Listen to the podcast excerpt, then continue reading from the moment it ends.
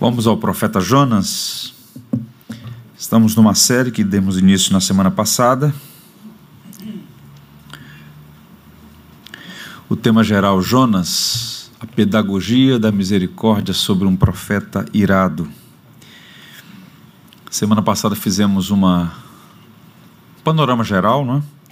E hoje, de igual modo, vamos pensar um pouco mais sobre a mensagem do livro do Jonas, a teologia por trás do livro Vamos chamar esse estudo de A Mensagem da Graça, porque sintetiza bem a teologia por trás desse livro do Antigo Testamento, livro do profeta Jonas. Eu quero ler com os irmãos os três primeiros versículos do profeta, embora só a partir da semana que vem é que iremos investigar, examinar esses versos. Mas os três primeiros versículos do capítulo 1 são suficientes para nossa leitura hoje. Diz assim então, Jonas capítulo 1: Veio a palavra do Senhor a Jonas, filho de Amitai, dizendo: Dispõe-te, vai à grande cidade de Nínive e clama contra ela, porque a sua malícia subiu até mim. Jonas se dispôs, mas para fugir da presença do Senhor, para Tarsis, e tendo descido a Jope, achou um navio que ia para Tarsis. Pagou, pois, a sua passagem, embarcou nele, para ir com eles para Tarsis, para longe da presença do Senhor. Deus nos abençoe. Amém. Quando nós nos aproximamos dos livros proféticos, né, dessas profecias, em particular do Antigo Testamento, nós podemos ser induzidos ao erro de pensar em profecias como sendo livros futuristas, preditivos, livros onde esses profetas parecem apresentar coisas misteriosas que vão acontecer. Mas o profetismo Israel é fundamentalmente o um ministério de exortação e encorajamento. Quem é o profeta? O profeta é um homem que Deus levanta para chamar o povo ao arrependimento e, ao mesmo tempo, encorajar o povo a manter-se fiel ao Senhor. É basicamente esse o ministério de um profeta. E Jonas é um desses profetas. E esse livro que leva o seu nome tem algumas peculiaridades. Uma delas é que é um livro de profeta, é um livro profético, perdão, mas que não tem profecias. É uma narrativa sobre a vida, sobre a missão que Jonas recebeu de ir a um país estrangeiro, de ir à Síria, a capital Nínive, e ali pregar uma mensagem. Pois bem, ele exerce seu ministério durante o reinado de um homem chamado Jeroboão II, um rei de Israel, a parte norte do reino já dividido. E por uma conjugação de fatores, naquele momento da história, oitavo século antes de Cristo, a política internacional favoreceu Israel. Você tem reinos que estão em disputa, a Síria é o império em ascensão, ela tem problemas internos, e então as políticas de expansão territorial são suspensas, de modo que Israel consegue ter estabilidade política, restabelece suas fronteiras e passa por um período de crescimento econômico, de paz e prosperidade. E curiosamente é nesse tempo que Jonas exerce seu ministério. E na contramão do que deveria ser o correto, né, se você tem paz, estabilidade, prosperidade, você deveria nutrir um espírito de gratidão àquele que é fonte de todas as bênçãos. Deus estava favorecendo Israel. Mas o que o texto bíblico vai dizer em várias partes, e Jonas é contemporâneo, por exemplo, do Amós de Oséias, é que o povo continuava na rebeldia, deu concreção à idolatria, evocando juízo sobre si. Você basta ler, por exemplo, a profecia de Oséias, Amós, Amós condenando a injustiça, Osés condenando a imoralidade, a idolatria, enfim. É nesse contexto que Jonas exerce o seu ministério. E os profetas do norte estavam engajados basicamente em duas tarefas. A primeira delas era exortar o povo, né, em particular os reis também, ao arrependimento. Veja, por exemplo, Elias. Né? Elias confronta o rei Acabe, tinha se casado com uma mulher fenícia que favoreceu a idolatria em Israel, Jezabel. Elias faz essa função de exortar, de confrontar tanto o rei Acabe quanto os profetas de Baal. Então, essa é uma das funções do profeta, mas também eles são encorajadores. Os profetas não são aquelas figuras apenas de trazer juízo, de chamar o povo arrependimento. O profeta também é um agente de esperança. Então, todas as profecias no Antigo Testamento, via de regra, elas têm esse movimento pendular. Ao mesmo tempo que elas falam de juízo, que elas chamam as pessoas ao arrependimento, elas também trazem esperança. Elas falam de graça. E o livro de Jonas, por mais estranho que possa parecer a uma leitura superficial, é um livro que fala fundamentalmente de misericórdia, de graça. É um livro absolutamente atual, como nós vamos examinar no decurso dessas semanas. Pois bem, então, a despeito de todo o favorecimento de Deus a Israel, o povo continuou na impenitência, na idolatria, na rebeldia. Há um autor chamado Sinclair Ferguson.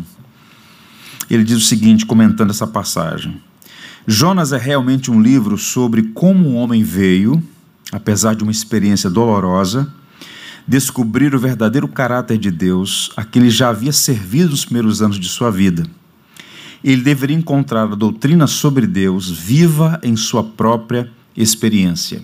Então, quem é Jonas? Ele é um hebreu, ele conhece as tradições de Israel. Jonas conhece com profundidade a aliança, ele tem uma experiência genuína com Deus, ele conhece o caráter de Deus, mas as experiências pelas quais ele vai passar e que são descritas nesse livro vão provocar nele algumas reações, e na leitura aqui do Sinclair Ferguson, ele conhece a Deus, mas agora ele vai ter uma experiência ainda mais profunda. E é muito interessante, por isso nós vamos chamar essa, essa série de A Pedagogia da Misericórdia sobre um Homem Irado. Então Jonas viu de perto a graça e a misericórdia de Deus sobre o povo, abençoados, embora sem mérito. Israel não havia feito nada para merecer o favor de Deus, e o Senhor estendeu misericórdia àquele povo. Mas esse livro mostra que Jonas tinha muito a aprender sobre a graça de Deus.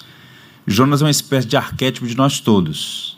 Você e eu, mesmo não reconhecendo, mesmo não dando valor a isso, somos diariamente alvos da graça, da bondade, da misericórdia, do favor de Deus.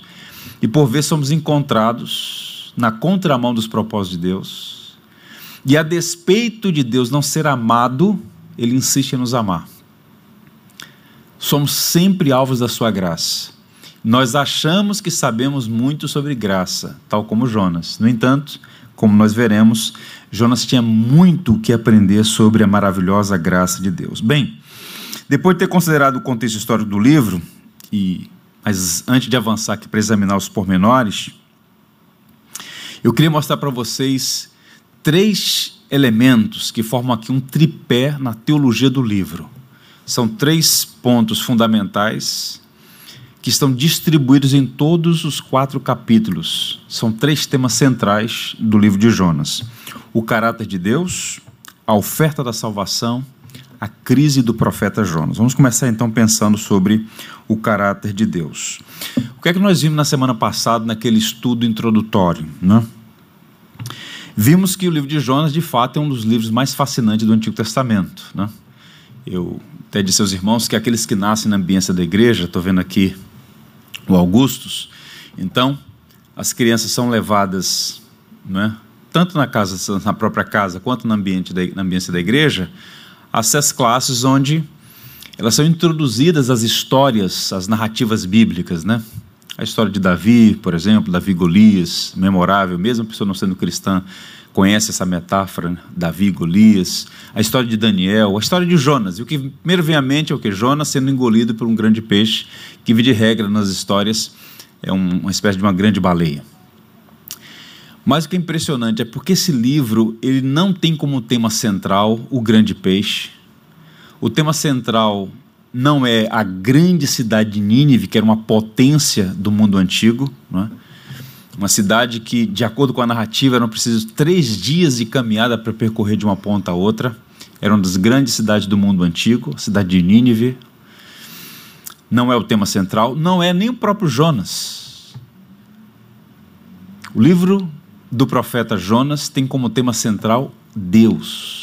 A palavra Deus aparece 36 vezes nesses quatro capítulos do livro de Jonas.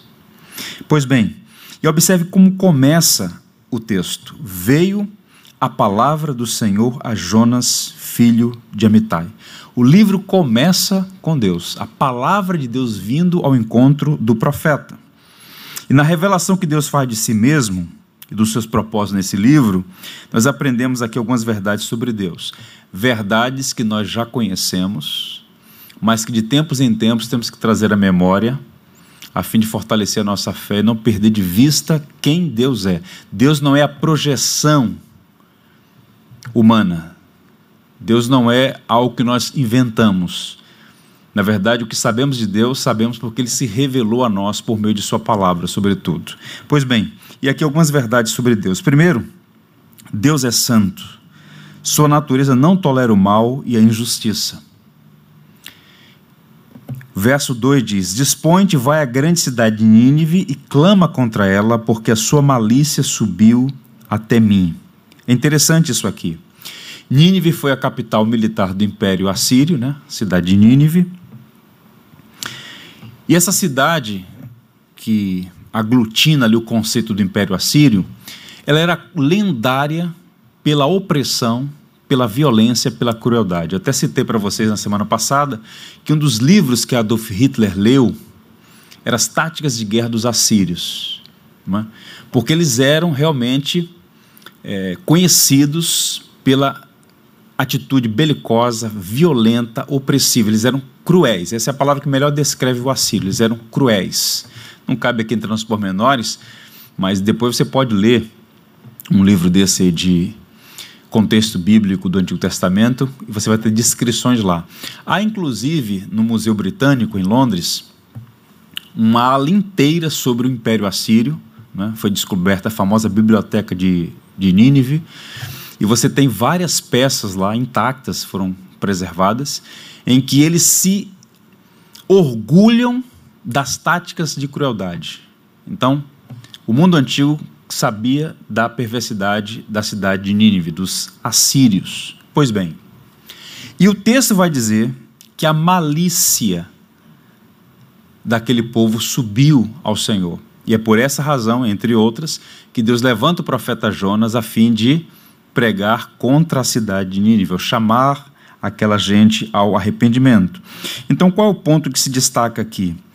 Muitas vezes, pensando em Nínive como um contexto pagão, onde as pessoas viviam como se Deus não existisse, ou forjando falsos deuses no seu panteão e nos seus múltiplos cultos e credos, mesmo que as pessoas não reconheçam a Deus, mesmo que elas vivam como se Deus não existisse, isso não altera o fato. O que os homens fazem ou deixam de fazer é visto, é contemplado por Deus. E o texto diz que a malícia subiu ao céu. Então, a implicação e a aplicação imediata aqui é basicamente essa: o pecado sempre provoca a ira de Deus. E embora a palavra pecado esteja cada vez mais num contexto secularizado como o nosso, com uma palavra desprezada, uma fraseologia arcaica, coisa opressiva da religião, da igreja, o pecado é a maior força em operação no mundo exceto o poder de Deus. A fonte primária de nossas lágrimas é o pecado. A gente precisa recuperar uma boa teologia da queda, uma boa compreensão da doutrina do pecado, para não sermos tomados por conceitos equivocados que sugerem que o pecado é simplesmente uma nódoa, uma falha, uma fraqueza. O pecado existe, ele está presente na natureza humana, ele é ofensivo a Deus, ele evoca o juízo de Deus, porque a natureza divina é santíssima. Ou como disse o livro do profeta Isaías, os anjos diante de Deus clamam: Santo, Santo, Santo é o Senhor, toda a terra está cheia da sua glória. E a prova de que você reconhece essa verdade é que existe em nós a imago Dei, né, a imagem de Deus, e no nosso coração, nas tábuas do nosso coração, foram escritas a lei de Deus. Foi escrita a lei de Deus, de modo que, por exemplo, você fica indignado quando vê uma injustiça. Ou alguém que acha correto, por exemplo, uma adolescente agredir uma senhora de idade. É correto isso? Não vem em nós um senso de, justi de justiça que está errado. De onde vem este senso de certo e errado? Vem da própria imagem de Deus presente em nós. E nós está arranhada por conta da queda. Agora tente pensar naquele que é santíssimo. E segundo o profeta, é tão puro de olhos que não pode contemplar o mal. De modo que o que estava acontecendo em Nínive não passava despercebido dos olhos do Senhor, muito pelo contrário, subiu, e essa é uma metáfora, né? A presença de Deus. O Hernandes Dias Lopes, num texto que ele escreveu sobre o assunto, diz assim: Deus não é um ser bonachão, nem um velho senil de barbas brancas assentado numa cadeira de balanço. Ele é um ser revestido de glória e majestade, assentado num alto sublime trono, diante de quem até os serafins cobrem o rosto. Então percebam, a santidade de Deus é um tema central na Escritura. E uma das razões pelas quais nós precisamos do Evangelho é porque nós não podemos nos aproximar de Deus, porque há um hiato, há um abismo, há uma alienação por conta da nossa natureza. A gente precisa de um mediador. Só podemos nos dirigir a Deus, nos aproximar de Deus, através do Deus homem, que é Jesus Cristo. Portanto, a intervenção de Deus na vida do rebelde profeta, bem como na vida de Israel e da igreja, ao longo dos séculos, revela que, seja no mundo ou mesmo entre o seu povo, o mal não é tolerado. Deus envia juízo, Deus disciplina. E tanto o juízo quanto a disciplina são sinais deste amor santo. Não é? A gente, por vezes, evado de um conceito equivocado da nossa cultura, a gente confunde amor com tolerância pecaminosa. Né? Então, o amor nunca é leniente, conveniente com o erro. Né? Quem ama, disciplina. Pais sensatos disciplinam seus filhos para o seu próprio bem. Então, Deus também age assim. Um segundo elemento sobre ainda o caráter de Deus: Deus é soberano. Sua poderosa mão não pode ser impedida de operar, de agir, de fazer a sua vontade. Bem, quando a gente olha para o livro de Jonas, o que, é que a gente percebe? Do início ao fim, Deus é o protagonista, Deus está em ação, Deus está agindo. Os meios variam, mas é Deus por trás dos grandes acontecimentos. Deus chama Jonas, Deus levanta a tempestade naquele mar, Deus envia o grande peixe, para engolir Jonas. Deus faz com que o grande peixe lance Jonas à praia. Deus vem uma segunda vez, veio a palavra do Senhor pela segunda vez a Jonas, ordena que ele vá a Nínive, ele vai. É Deus quem dá as palavras a Jonas para pregar. É Deus quem quebranta o coração daquele povo. É Deus quem vê a indignação do profeta face ao arrependimento dos indivíduos e vai ao encontro do profeta num ato de benevolência. Por que você está indignado? Então, Deus está agindo o tempo todo, soberanamente agindo como protagonista na história. Então, Deus, ele age assim. Dos pequenos aos grandes eventos da história, a mão soberana de Deus está em ação. Nós podemos não entender os caminhos de Deus, mas, certamente, Deus está em operação. Esse é um dos grandes dilemas da teologia, até da filosofia, inclusive, né? Ah, essa questão da providência em curso. Você pega, por exemplo, essa situação que estamos todos envolvidos de uma forma ou de outra, né? O que tem sido chamado de pandemia esse ano de 2020, eclodiu no início do ano passado. Então, algumas pessoas com uma fé fragilizada começam a fazer as perguntas erradas, né? E a pergunta errada é: onde está Deus? Deus não está vendo isso. É como se um mal uma coisa tirânica, que de fato é uma tirania, de fato é ofensiva à nossa natureza frágil. Né? De fato é triste ver todos os acontecimentos, pessoas a quem amamos sofrendo, outras sendo tomadas ah, do nosso convívio. Então, assim, o raciocínio equivocado é pensar que coisas boas é Deus quem opera, coisas ruins são acontecem a revelia da vontade de Deus. Não. Todas as coisas, de uma maneira que nós não conseguimos compreender, obedecem a um desígnio. Então, o conceito de soberania de Deus não é que Deus permite certas coisas. O conceito de soberania é que Deus reina. Não há nada que aconteça que fuja aos seus desígnios, aos seus propósitos. E o futuro revelará que todas as coisas, não apenas algumas delas, todas, quer sejam boas ou ruins, cooperam para o bem dos que foram chamados segundo o seu decreto. A história não é cíclica, ela é linear. Nós estamos caminhando para um fim glorioso. Então o cristão sofre, o cristão é humano, o cristão tem os pés de barro. O cristão não recebe imunidade a sofrimento, mas o que nos distingue de qualquer outra pessoa, de qualquer outro credo e confissão, é que nada, absolutamente nada, nem a morte nem a vida, nem anjos nem principados, nem as coisas do presente nem do porvir, podem nos separar do amor de Deus que está em Cristo Jesus. O máximo que o mais terrível dos inimigos que temos, que é a morte, pode nos fazer, é nos levar para os braços do nosso Redentor. De modo que nós buscamos a vida, nós devemos valorizar a vida, fazer tudo que tiver nosso alcance para ter qualidade de vida, servir as pessoas nas mais variadas funções que nós temos a desempenhar, mas sem perder de vista que nós somos peregrinos e todas as coisas contribuem para o bem daqueles que amam a Deus e o reino do nosso Senhor será consumado. E haverá um dia, uma hora e um, um momento em que não haverá lágrimas nem dor, nem a morte, porque todas as primeiras coisas passarão, ou seja, uma nova ordem definitiva e cabal e perfeita será estabelecida. Então, o conceito de soberania está presente nesse livro, a gente vai examinar no decurso desses estudos. Um outro ponto ainda, Deus é misericordioso. Sua compaixão é livre para se manifestar onde, quando e como ele quiser. O que significa misericórdia aqui? Uma das ironias desse livro é que Jonas está irado porque Deus é misericordioso. Imagine isso.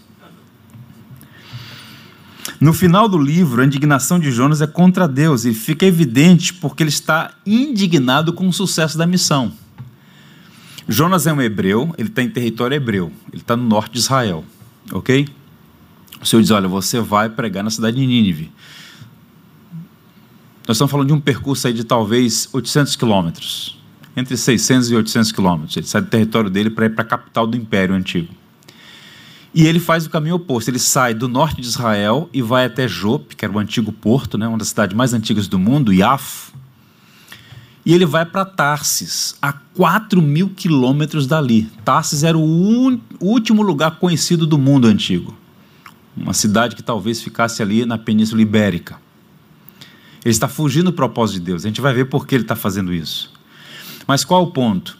Quando ele é interceptado naquela rebeldia, e parece que o livre-arbítrio dele caiu por terra, o Senhor vai fazer a minha vontade, e ele segue para obedecer o seu em Nínive e obedece, é um camarada que prega um sermão com cinco palavras, e a cidade se rende à mensagem que ele prega. E ao ver o povo arrependido, ele fica indignado. Não é? E por que ele está indignado? Porque Deus estava sendo misericordioso com os pagãos. Isso tem muito a nos ensinar. Como nós veremos, repito, esse é um tema central no livro de Jonas. Agora, qual é a questão aqui? Deus começa a sua obra redentora com os hebreus, o próprio Cristo disse isso, a salvação vem dos judeus, mas não termina com os judeus. Quando Deus chamou Abraão, o que é que o Senhor disse para Abraão? Em ti serão benditas todas as famílias da terra.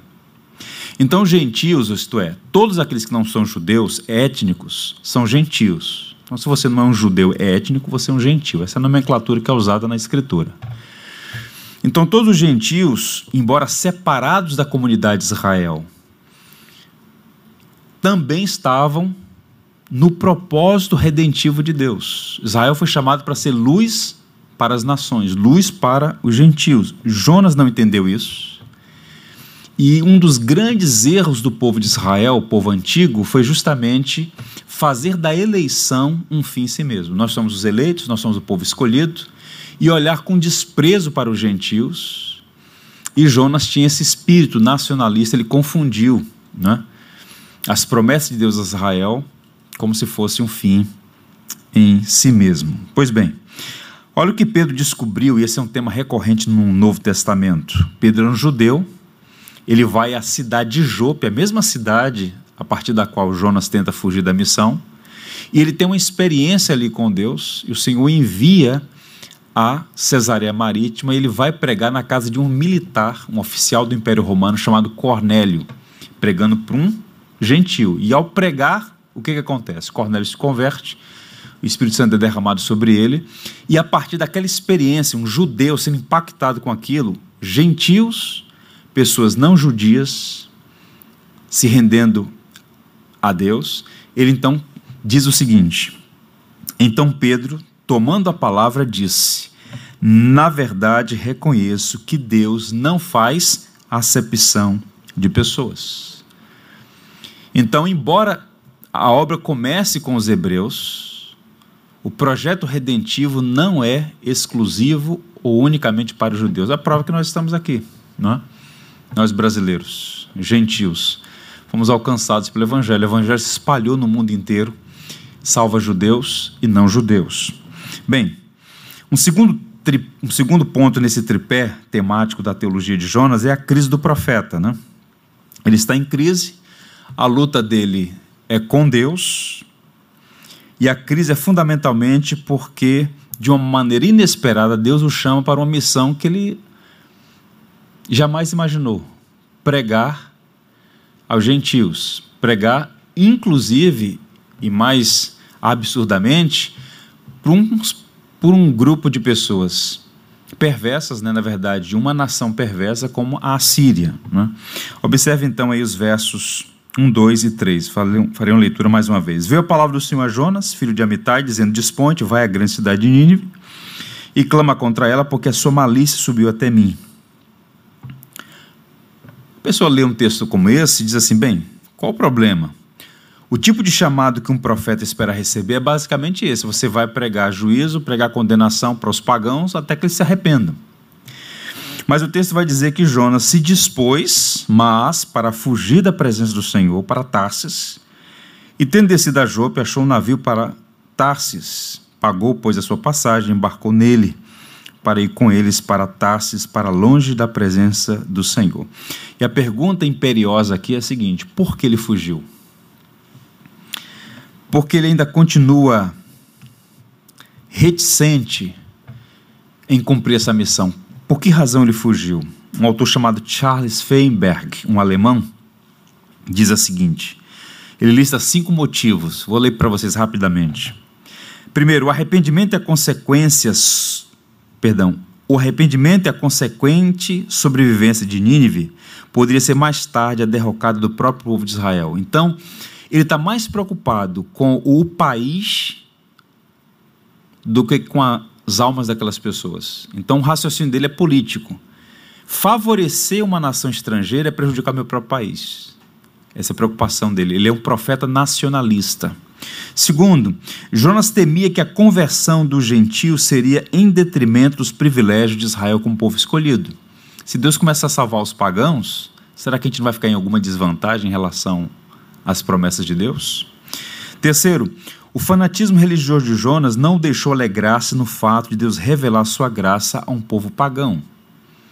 Isso tem muito a nos ensinar enquanto cristãos evangélicos, né? Nós gostamos muito da graça enquanto a graça está sobre nós. Mas quando ela começa a irradiar e alcançar pessoas fora do nosso ciclo, sobretudo aquelas que nós não apreciamos muito, a gente começa a achar ruim. Jonas não é um estranho, não. Jonas tem muito Jonas caminhando entre nós. Jonas sabia, mediante profecias anteriores, por exemplo, Oséias 9,3, que a Síria deveria ser o açoite disciplinador de Deus contra Israel. O que de fato aconteceu no futuro. Não é? Então, Jonas, temendo isso, esse é um dos motivos, ele fica reticente. E por fim, Jonas declara que fugiu porque temia que a mensagem de Deus fosse bem sucedida. Ele é um profeta bem sucedido, não é? embora seu desejo fosse ser mal sucedido. É um contrassenso, é um profeta sui generis. Não há ninguém como Jonas no Antigo Testamento. Inclusive, é o único que prega fora do território israelense, no caso, fora do território de Israel. Agora, desses estudos que busquei fazer, a resposta mais adequada que eu encontrei para essa a razão pela qual Jonas fugiu da missão foi de um autor chamado Richard Phillips, quando ele diz: Sabe por que, que Jonas fugiu? Porque Jonas conhecia a graça de Deus. Ele sabia, no fundo, no fundo, que se ele pregasse e o povo se arrependesse, Deus sustaria o juízo. Então Jonas está preocupado porque ele sabe que o mesmo Deus que faz juízo também exerce misericórdia. E para citar aqui esse autor, ele diz: Conhecendo a graça de Deus como ele conhecia, Jonas suspeitava dos propósitos de Deus para a cidade de Nínive. Então Jonas está preocupado porque ele sabe que Deus vai manifestar misericórdia e no fundo, no fundo, ele não quer que aquelas pessoas sejam salvas. No fundo, no fundo, ele quer que seus inimigos, enquanto inimigos do Estado de Israel, seja, sejam destruídos. Né? Então, esse é um ponto interessante aqui na fala de Jonas. Então, Jonas não, não queria que Nínive fosse abençoada. Então, a briga dele é com a graça de Deus, ou pelo menos em parte. E se dá por causa de sua aversão, seu ódio e até seu medo o medo que ele tinha dos ninivitas, dada a crueldade e a hostilidade daquela nação. E por fim, o último ponto que vai estar presente em toda a narrativa do profeta Jonas é o que nós vamos chamar de a oferta da salvação. Então, os ninivitas, como o próprio Deus diz, na sua ignorância, embora eles conhecessem alguma coisa em parte, era um povo que é descrito como alguém que não sabe distinguir a mão direita da esquerda. A ignorância, o véu sobre a mente, a ignorância espiritual. Então aquele povo foi entregue totalmente à maldade, como tantos outros povos no decurso da história. Então a crueldade dos ninivitas era injustificável. Agora, o foco do livro de Jonas não é a crueldade de Nínive. O foco desse livro é a misericórdia de Deus para com a gente que não merece. O livro começa falando da, da maldade dos ninivitas, mas o tom inteiro é Deus chamando um profeta para pregar, Deus manifestando misericórdia para com o povo, Deus ofertando salvação. Deus não tem prazer na morte do ímpio. Então, às vezes, na verdade, muitas vezes, as pessoas criam caricaturas de Deus. Não há ser mais belo, mais amável, mais doce, mais bondoso, mais misericordioso do que o nosso Deus. Até a sua disciplina é um ato de bondade para conosco. E a oferta da salvação é um sinal do seu grande amor. Está sintetizado na passagem de João 3,16.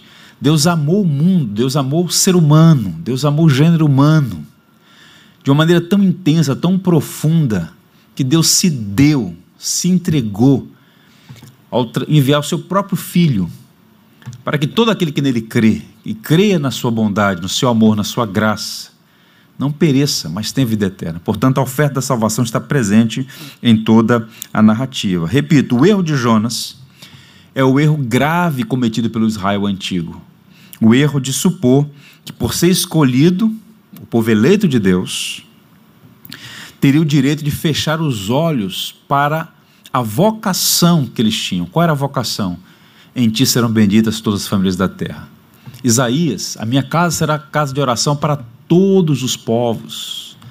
E os salmos missionários? Veja aí o Salmo 67, versos 1 e 2. Vamos ler juntos? Seja Deus gracioso para conosco e nos abençoe e faça resplandecer sobre nós o rosto, para que se conheça na terra o teu caminho e em todas as nações a tua salvação que esse texto está dizendo? Que Deus seja gracioso para conosco, que nos ilumine o rosto, que nos abençoe. Para quê?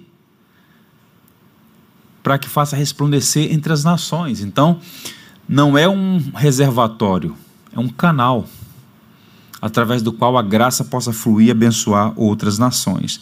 E o que, que a gente deduz dessa oferta? A salvação é um dom de Deus para os judeus, mas não apenas para os judeus nós amamos os judeus, oramos pelos judeus. Há muitos judeus que abraçaram a Cristo como Messias e servem a Jesus como seu Senhor e Salvador. Muitos outros negam a Cristo, negam que Jesus seja o Cristo. No entanto, o ponto é: a salvação vem dos judeus. Jesus era um judeu. Mas o propósito de Deus é estender essa salvação a todas as nações da terra conhecimento de Deus, disse o profeta, cobrirá a terra como as águas cobrem o mar. E o apóstolo João, que também era um judeu, alcançado pela graça, ele tem aquela visão no Apocalipse quando ele diz que viu uma grande multidão, em pé diante de Deus e do seu Cordeiro, pessoas de todas as tribos, línguas, povos e nações. Então a igreja de Cristo, ela não é uma igreja de brasileiros, não é uma igreja de peruanos, uma igreja de chineses, de japoneses, de norte-americanos. É uma igreja multirracial, multiétnica, universal, católica, porque ela envolve pessoas de todas as épocas, de todas as eras, de todas as nações do mundo.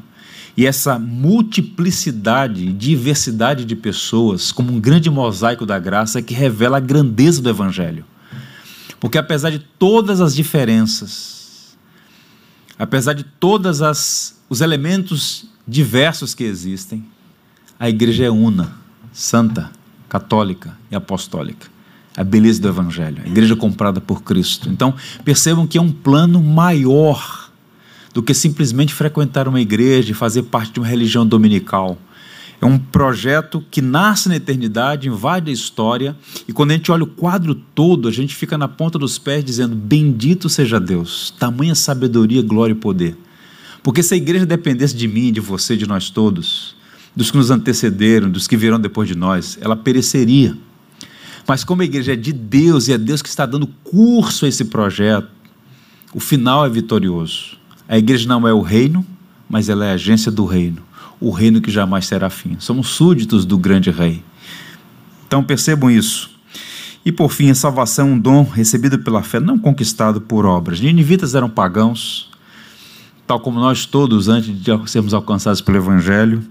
Então não é, não são as nossas obras, não são as nossas orações, não é a nossa herança religiosa, não é porque o nosso avô, nossa avó, nosso pai, nossa mãe frequentavam a igreja, não é, não são as ações humanas. Não é o que o homem faz, mas o que Deus fez em Jesus Cristo. Então, os ninivitas não foram salvos porque eram bons. Os judeus também não foram salvos porque eram bons. Não há pessoas boas do ponto de vista do olhar de cima para baixo, do olhar divino. No entanto, repito, foram salvos pela maravilhosa graça. Eu encerro lendo uma citação do John Stott, nosso professor, e a pergunta de Deus a Jonas. A salvação não é o caminho que o homem abre da terra para o céu, mas o caminho que Deus abriu do céu para a terra. A salvação é de graça para o homem, mas custou tudo para Deus. Ela é gratuita, mas não é barata. A verdade central do livro de Jonas é que no Senhor, ou melhor, que ao Senhor pertence a salvação. Não é você que conquista, é você que recebe gratuitamente. Por isso, quando Deus olha e vê aquele Jonas emburrado, lamentando a conversão dos povos pagãos, o Senhor faz ele a seguinte pergunta: Não hei de eu ter compaixão da grande cidade de Nínive, em que há mais de 120 mil pessoas que não sabem discernir entre a mão direita e a mão esquerda? e também muitos animais. Então, o tema central do livro de Jonas é a pedagogia da misericórdia, de um Deus que, embora não seja amado, insiste em amar e tem prazer na misericórdia. Que o Senhor nos abençoe. Nos vemos com a graça dele na próxima quarta-feira. Amém? Vamos agradecer ao Senhor por esse tempo de estudos. Pai, nós te louvamos por este precioso livro, o livro do profeta Jonas, escrito há séculos preservado e por meio da tua providência chegou às nossas mãos em nosso próprio idioma. E com plena liberdade nos reunimos numa quarta-feira à noite para abrir o texto sagrado e aprender mais da tua palavra. Permita que este ensino, esta instrução possa promover mudanças substanciais na nossa vida. Nós somos alvos da tua graça e queremos ser arautos dela, dizendo e informando as pessoas que elas são amadas não porque são boas, mas porque são alvos de um amor incompreensível. Ajuda-nos, Senhor, a aprender as preciosas lições deste livro. E que o que nós aprendemos hoje aqui seja guardado na nossa mente e coração. E que possamos aprender mais para melhor te servir e amar a Cristo, nosso amado Salvador misericordioso. Em nome dele. Amém. Por tudo que tens feito vais fazer por tuas promessas e tudo que és. Eu quero te agradecer com todo o meu ser. agradeço, meu Senhor.